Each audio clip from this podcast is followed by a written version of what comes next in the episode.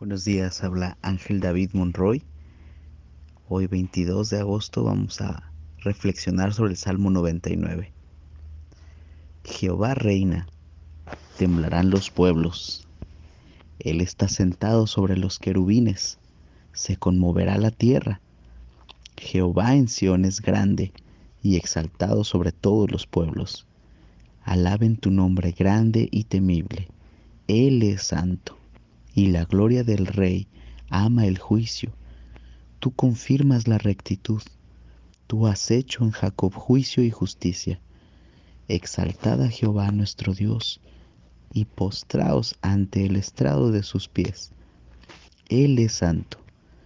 Moisés y Aarón entre sus sacerdotes y Samuel entre los que invocaron su nombre, invocaban a Jehová y él les respondía en columna de nube hablaba con ellos, guardaban sus testimonios y el estatuto que les había dado.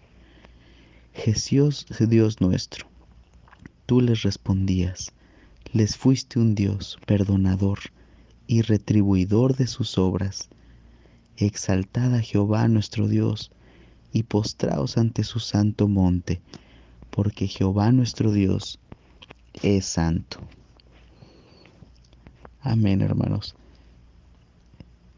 Una de las cualidades de los salmos es llevarnos a la reflexión sobre quién es el Dios en el que creemos, en el que hemos puesto nuestra confianza.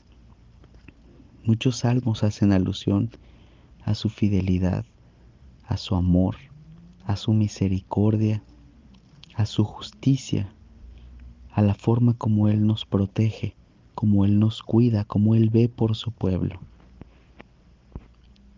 Este salmo nos lleva a reflexionar que tenemos, entre otras cosas, un Dios cercano, que tuvo una relación y una comunicación con Moisés y Aarón, de la misma manera con Samuel y de la misma manera contigo y conmigo, que Dios siendo un Dios todopoderoso, un Dios que sabe amar, un Dios que fundamenta la tierra, también es un Dios que conoce nuestro nombre, también es un Dios que ve por nosotros.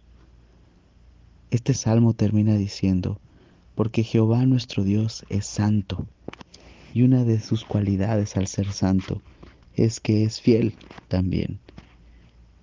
Y el Señor también nos enseña en su palabra que Él no va a ser infiel a su palabra y Él ha prometido estar con nosotros.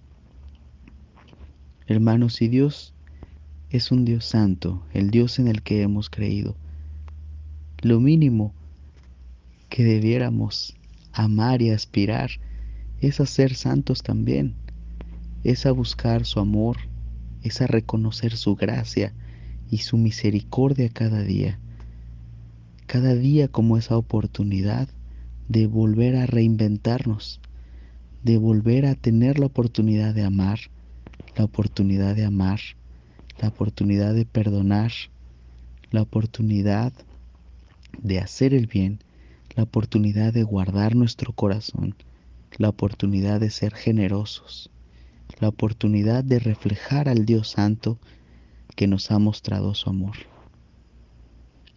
Que tengan un excelente día, hermanos que podamos reflexionar en estos regalos que Dios nos da a través de la vida. Que la vida no sea un momento cotidiano, sino que en verdad sea un momento que nos permita estar expectantes de ver la mano de Dios en nuestras vidas. Dios les bendiga.